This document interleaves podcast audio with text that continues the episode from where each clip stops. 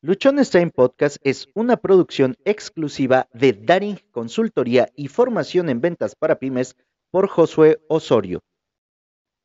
Bienvenidos, bienvenidos al episodio 931 de Luchones Time.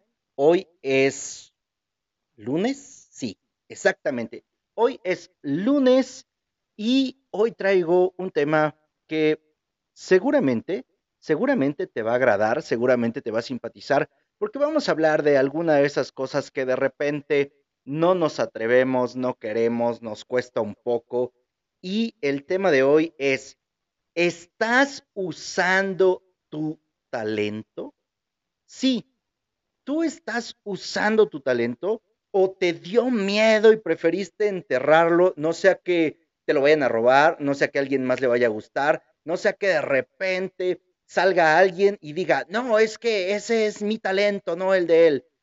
Existe una parábola que habla acerca de los talentos. De hecho, ya hice un episodio específicamente hablando de esto, de los talentos, de la parábola de los talentos. Sin embargo, hoy quiero que hablemos no tanto en ese sentido de cuántos talentos tengas o de qué estás haciendo, sino de realmente lo hemos identificado, sabemos que tenemos algún talento. Hace muchos años, bueno, cuando se usaba esta, este, este término, resulta que el talento era una unidad de medida más que una moneda para algunas cosas. El talento equivalía a 34 kilogramos de plata, más o menos, según lo que investigué. Imagínate lo que representaba un talento. Yo en la mañana me puse a hacer cuentas cuando estaba revisando esta información de cuánto cuesta un kilo de plata multiplicado por los 34 kilos y daba un aproximado de 440 mil pesos mexicanos. Hablamos de unos 20 mil, 22 mil dólares para que entremos más o menos en contexto. Esto era bastante en ese momento o en ese tiempo, si lo traspolamos para hoy, es bastantito. Es cuando menos lo suficiente como para que podamos hacer algo. Por otro lado, el talento de lo que hoy yo quiero hablar, más que referirme a una cantidad de oro, en plata o una cantidad de dinero, es, de acuerdo al diccionario de la Real Academia de la Lengua Española, es la especial capacidad intelectual o aptitud que una persona tiene para aprender las cosas con facilidad o para desarrollar con mucha habilidad una actividad. Va de nuevo, porque esto considero que es bien importante que nosotros lo tengamos claro. ¿Qué es un talento? Y es la especial capacidad intelectual o aptitud que una persona tiene para aprender las cosas con facilidad o para desarrollar con mucha habilidad una actividad. ¿Por qué te quiero hablar hoy acerca de esto de los talentos si veníamos hablando ya varios episodios de ventas? Y es que tiene todo que ver. El ejemplo que te voy a poner, que es conmigo, no te voy a hablar de un tema o de un ejemplo en ventas, sino de otra cosa, pero todos y cada uno de nosotros lo podemos aplicar de manera muy similar a la parte de ventas. Tú tienes un talento, yo tengo un talento y cada una de las personas tiene un talento. Yo estoy de hecho convencido que todos, absolutamente todos, tenemos talentos. Algunos tienen dos, tres o cinco, como en la parábola. Algunos otros posiblemente solamente tengamos uno. Lo que sí es perfectamente claro es que todos, absolutamente todos, tenemos un talento. Y como ya vimos, el talento es esa capacidad, es esa habilidad en la que podemos hacer algo con mucha, mucha facilidad. Y a lo mejor a ti, como a mí, te ha pasado lo siguiente. A mí me pasaba mucho y me pasaba con mucha frecuencia que de repente nosotros vemos lo que hacen otras personas y envidiamos lo que ellos pueden hacer. vemos lo que hacen con, con una infinita facilidad. Y queremos hacer exactamente eso.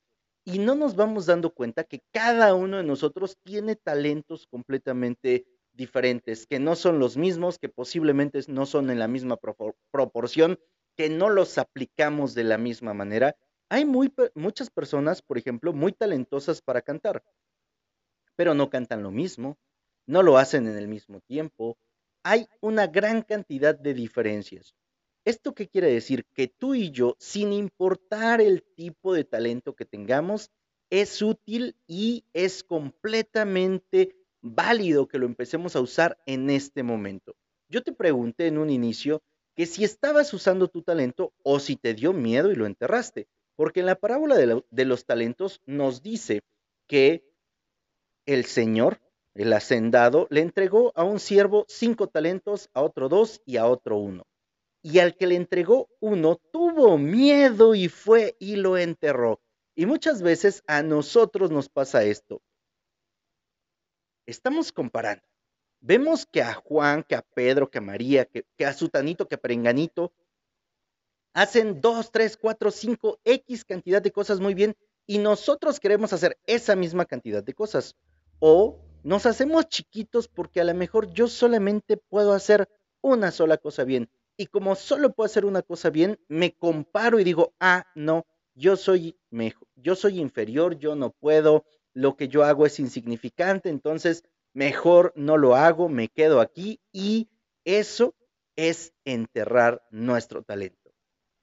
Voy a empezar con mi ejemplo, con una historia, y es una de las historias que a mí más me ha enseñado ahora que veo en retrospectiva y he podido entender muchas de las cosas que en ese momento pasaron. Yo empecé a jugar fútbol desde que tenía cinco años, cuando menos desde ahí me acuerdo. O sea, ya hace mucho, mucho tiempo.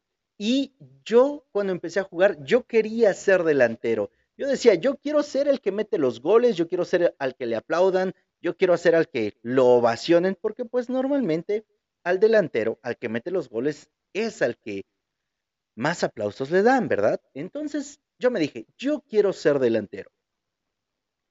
Y medianamente funcioné. Mientras jugué en la liga infantil, mientras jugué en la liga juvenil, pues no era yo el peor, pero tampoco era el mejor. Y es que dentro de lo que yo hacía tenía muchas dificultades como delantero. Tengo que confesarte que tenía muchas dificultades como delantero. Una de las primeras es que no sabía driblar y hasta la fecha no sé driblar. Me cuesta mucho a lo mejor hacer toques cortitos, paredes, moverme y ubicarme en la zona para anotar. O sea, no tenía yo eso que le llaman la gente un instinto goleador. Yo lo único que sabía hacer era correr, correr rápido y patear fuerte. Eso era lo que yo podía hacer. Si vamos al tema de los talentos, que nos dice la definición que son cosas que podemos hacer con mucha facilidad, bueno, yo podía con mucha facilidad correr, se me daba porque estaba yo muy, muy flaco, muy esbelto y además corría mucho, y patear el balón, y patearlo con fuerza. Eso era lo que yo sabía hacer, eso era lo que yo podía hacer. Bueno, entonces te decía, mientras jugué como Mientras jugué en la liga infantil y en la liga juvenil, pues sí, me cumplieron el capricho de ser el delantero, pero pues no era así como que lo más maravilloso del mundo. De hecho, cuando me tocaba jugar en las selecciones de las escuelas, a veces jugaba, a veces no, estaba yo más tiempo en la banca porque no era así como que el gran delantero. Llegó el momento en mi vida en el que pasé de jugar del infantil y la juvenil a ya la liga de adultos, por así llamarlo. Y esto porque compraron unos familiares un equipo de fútbol y me invitaron a jugar con ellos. Yo dije, bueno, esta es mi oportunidad, aquí yo seguramente la puedo hacer y quiero ser delantero. Y cuando a mí me preguntaron, oye, Josué, ¿y qué posición juegas? En ese, a mí me dicen boche, entonces, oye, boche, ¿y qué posición juegas? Ah, pues yo juego de delantero. Me metieron a jugar en un partido de práctica de delantero. Mis sueños de ser delantero duraron un par de minutos porque las primeras dos entradas me tuvieron que sacar cargando. No supe de mí, no sé con quién me estrellé o quién me puso, quién me cargó con el cuerpo, no sé qué pasó. Sin embargo, después de unos minutos me tuvieron que sacar. De ahí ingresaba yo poquito tiempo como delantero, pero cada vez que ingresaba era la misma historia, me sacaban cargando. Empezaron a probar cómo podía yo jugar en otras posiciones y jugué de eh, enlace, jugué de medio lateral, jugué de medio creativo. Eh, estuve ahí de media cancha hacia adelante porque yo quería hacer los goles. De hecho, esa era mi ilusión y por esa razón era que yo quería ser delantero, porque quería ser el goleador. Entonces, pasó el tiempo y yo no estaba funcionando. Pasaba más tiempo en la banca que jugando. Hubo un día cuando se les ocurrió en el entrenamiento que empezáramos a jugar de una manera diferente y empezamos a jugar con un medio de contención. Y pues de todo el equipo nadie había jugado de medio de contención, es más, ni siquiera yo. Pero pues yo era el que sobraba de los que llegaba a entrenar, así que me pusieron a jugar de medio de contención. Y ahí, ¿qué crees que pasó? Ahí lo que yo sabía hacer, los talentos que tenía, empezaron a notarse. Porque yo lo que tenía que hacer era salir corriendo a cubrir los huecos ayudar a los defensas o salir corriendo a cubrir a los delanteros. Me tocaba jugar entre el primer cuarto y el tercer cuarto de la cancha para contener el balón, para darle seguridad, para permitir que los medios regresaran, para permitir que la defensa se pudiera organizar. Y bueno, para eso corría y de donde agarraba yo el balón, pateaba, despejaba, lo ponía lo más lejos de mi portería posible. Sin embargo, yo seguía con la idea de que quería meter goles porque pateaba fuerte. En ese tiempo me dieron la oportunidad de empezar a cobrar los, no puedo llamar tiros libres, pero empezar a cobrar las faltas que se daban entre el medio campo hasta el cuarto de campo, ¿no? ya muy cerca del área grande. Estaba por jugarse bueno, mejor dicho, se estaba jugando la eliminatoria para el Mundial de Estados Unidos 94. La mejor eliminatoria que yo he visto, el mejor equipo de fútbol de México que he visto, los partidos más agradables, impresionantes que yo he visto. No te sé decir de los últimos 20 años porque honestamente dejé de prestarle tanta atención al fútbol como lo hice en ese momento. En esos partidos conocí a través de la televisión a un par de personas que le pegaban al balón como si tuvieran la pata de fierro. Nacho Ambriz y Marcelino Bernal. Yo veía y disfrutaba enormemente esos partidos, especialmente cuando se trataba de que cobraran tiros libres, porque yo los veía cómo le pegaban al balón y hacían goles de una distancia bastante, bastante larga. Yo me dije, de aquí soy. Sabía que le pegaba fuerte al balón, no tenía técnica. Lo que hice fue llegar, y esta es una de las cosas que te voy a ir más adelante comentando, llegaba a entrenar un poco más temprano, una media hora antes, unos 40 minutos antes, y buscaba patear el balón lo más lejos que pudiera. Desde lo más lejos que llegara el balón, pateaba. Te, he de decir que el balón salía para todos lados menos para la portería porque carecía de técnica para eso.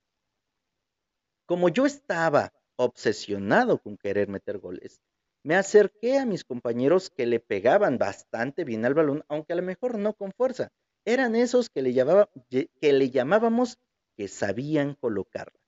Y con ellos estuve estuve preguntando cómo le tenía que pegar al balón y me explicaron algunas cosas y empecé a practicar, a practicar, a practicar hasta que logré empezar a meter goles en tiros libres. Eso estaba ocurriendo cuando resulta que no llega un defensa central. Y luego en otro partido no llega el defensa central, el último hombre antes del portero. Y me dijeron, bueno, pues de aquí, de todos los que estamos, el único que medio defiende eres tú, que has estado jugando de medio de contención. y me ponen de defensa central. Tenía muchas dudas porque no había jugado en esa posición. Sí, medio me explicaron, medio me dijeron, pero pues no era lo, lo que hubiese yo hecho con mucha frecuencia. En algún torneo, ahí ya te cuento, ya voy por mis 17 años, en algún torneo me tocó jugar en la universidad como defensa central porque pues no había defensas en mi equipo de los de mi salón y más o menos le había yo agarrado el hilo. Me ponen en esa posición y ahí ocurrió algo magnífico. Ahí la magia detonó. Y es que como defensa central, como el último defensa, lo que yo tenía que hacer era correr y patear. Correr y patear. Alcanzar a cualquier delantero y que no pasara nadie. Llevarme el balón. A veces me llevaba al delantero. Lo empecé a disfrutar y lo empecé a disfrutar mucho porque para mí era vivir lo que me gustaba, lo que yo amaba que era jugar fútbol y hacerlo de buena manera. Aprovechar mis habilidades, aprovechar mis talentos que tenía yo. Esto me sirvió para que yo me diera cuenta que si tú no te olvidas, porque esto me había pasado en un inicio. Yo estaba aferrado a querer ser delantero porque era el que metía los goles, pero me había olvidado que yo disfrutaba de jugar fútbol. Y aquí lo que te quiero compartir, si tú no te olvidas de lo que disfrutas, si tú no te olvidas de lo que amas y vas encontrando en dónde tus talentos funcionan para eso, vas a convertirte y vas a lograr aquello que quieres. Yo quería ser delantero para meter goles. Pero en la posición que estaba y con el talento que tenía, que era patear fuerte, ya lo había practicado, ya lo había desarrollado, ya lo había pulido, ahora yo podía meter goles en tiros libres. Y podía recibir el reconocimiento y mi ego se podía crecer por aquello que estaba haciendo, porque ya lo había colocado, porque ahí ya lo había hecho. Esto permitió que yo entendiera completamente que disfrutas mucho más aquello que haces cuando aprovechas tus talentos que cuando no lo haces.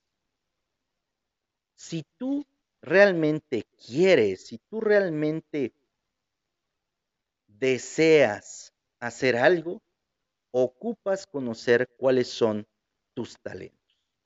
Y es que cuando tu talento lo puedes ejecutar, cuando tu talento lo puedes llevar a cabo en la actividad, en esa actividad que tú estás desarrollando, todo se vuelve más fácil, todo se vuelve más simple. Yo amaba jugar de defensa central porque en primera me sentía imbatible, corría a todo lo que daba. Además, era un defensa goleador porque cobraba los tiros libres y eso me ayudaba. Me tocó jugar en diferentes eh, equipos, en diferentes torneos, jugar con la selección de mi ciudad. Yo disfrutaba y amaba todo esto. A mí me hacía sentir sumamente bien. Ahora, hace unos momentos atrás yo te dije que íbamos a tocar algunos puntos en particular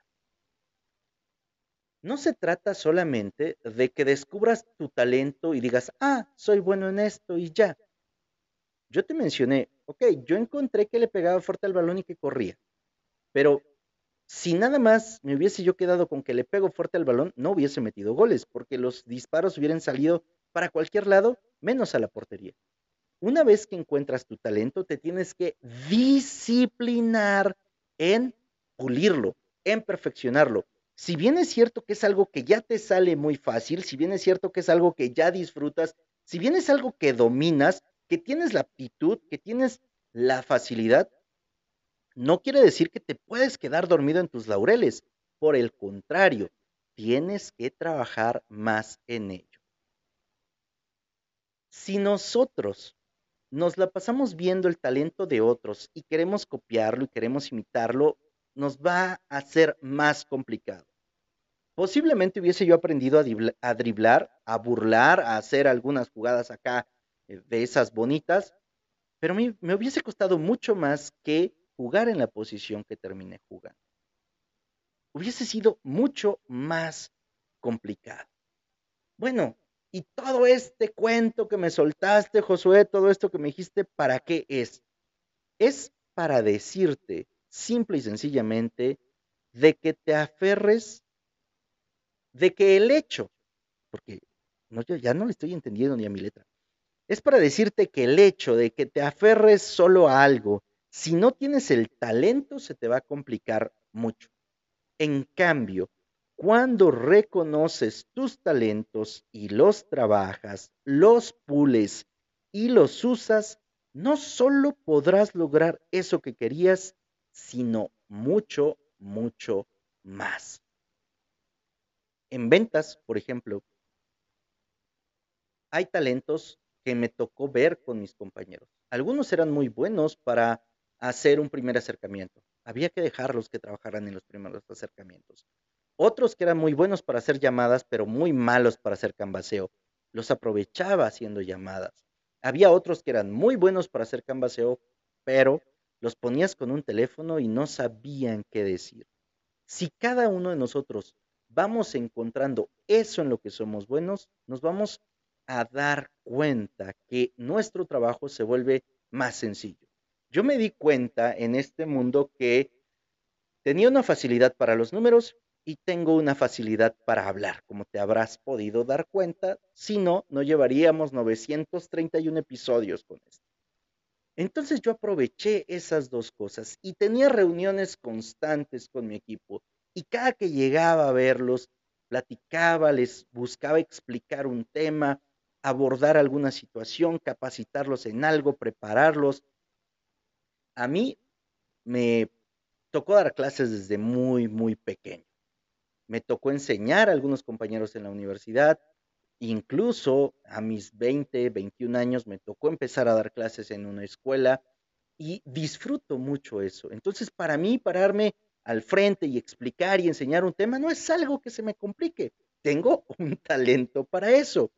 Así que eso buscaba aprovechar con mi equipo y capacitarlos y prepararlos y enseñarles y estar constantemente con ellos, explicándole las herramientas que teníamos a nuestro alcance y como para mí era más fácil hacerlo con números, me encantaba explicarles su esquema de comisión, sus compensaciones, sus premios, sus logros, ponerles gráficas, hacerlo también visual para aquellas personas que entendían de una manera más visual. Eso me ayudó para que nuestros resultados fueran distintos, para que nos acercáramos con mayor facilidad a lo que nos pedían y también a lo que nosotros queríamos. No fue fácil que yo llegara a este punto, tampoco lo encontré de un día al otro. Me tardé algunos años, así como te platiqué que para que yo llegara a jugar de defensa central y aprovechara mis talentos fue de los 5 años hasta los 17, más o menos. También, cuando yo empecé como vendedor, cuando yo empecé a liderar equipos, no lo empecé haciendo así. Yo empecé con un látigo, honestamente, y lo llevé por muchos años, hasta que también después de un periodo de tiempo comprendí y trabajé en ello, y eso dio muy buenos resultados. Cuando yo dejé el, el látigo, cuando yo dejé de ser el jefe, el impositivo, el que está ahí simplemente jode y jode para que se hagan las cosas, y empecé no solamente a trabajar con mis talentos, sino ayudarle a mis ejecutivos, a mi equipo, a mis supervisores, a que encontraran los suyos y a través de ellos lideraran, fue todo más sencillo. Una cosa más, y con esta voy a ir cerrando el episodio.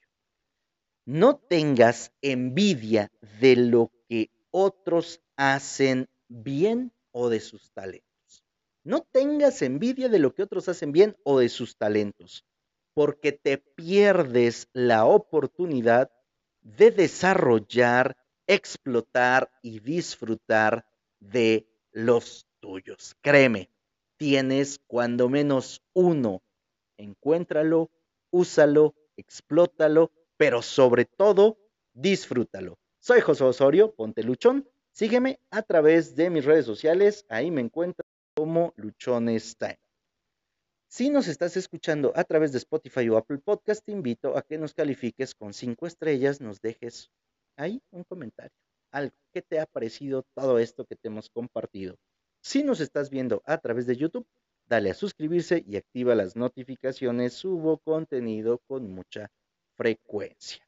Recuerda, recuerda que tienes solo una vida y esta se pasa volando. Vívela, vívela disfrutando de tus talentos, pero sobre todo, vívela siendo feliz.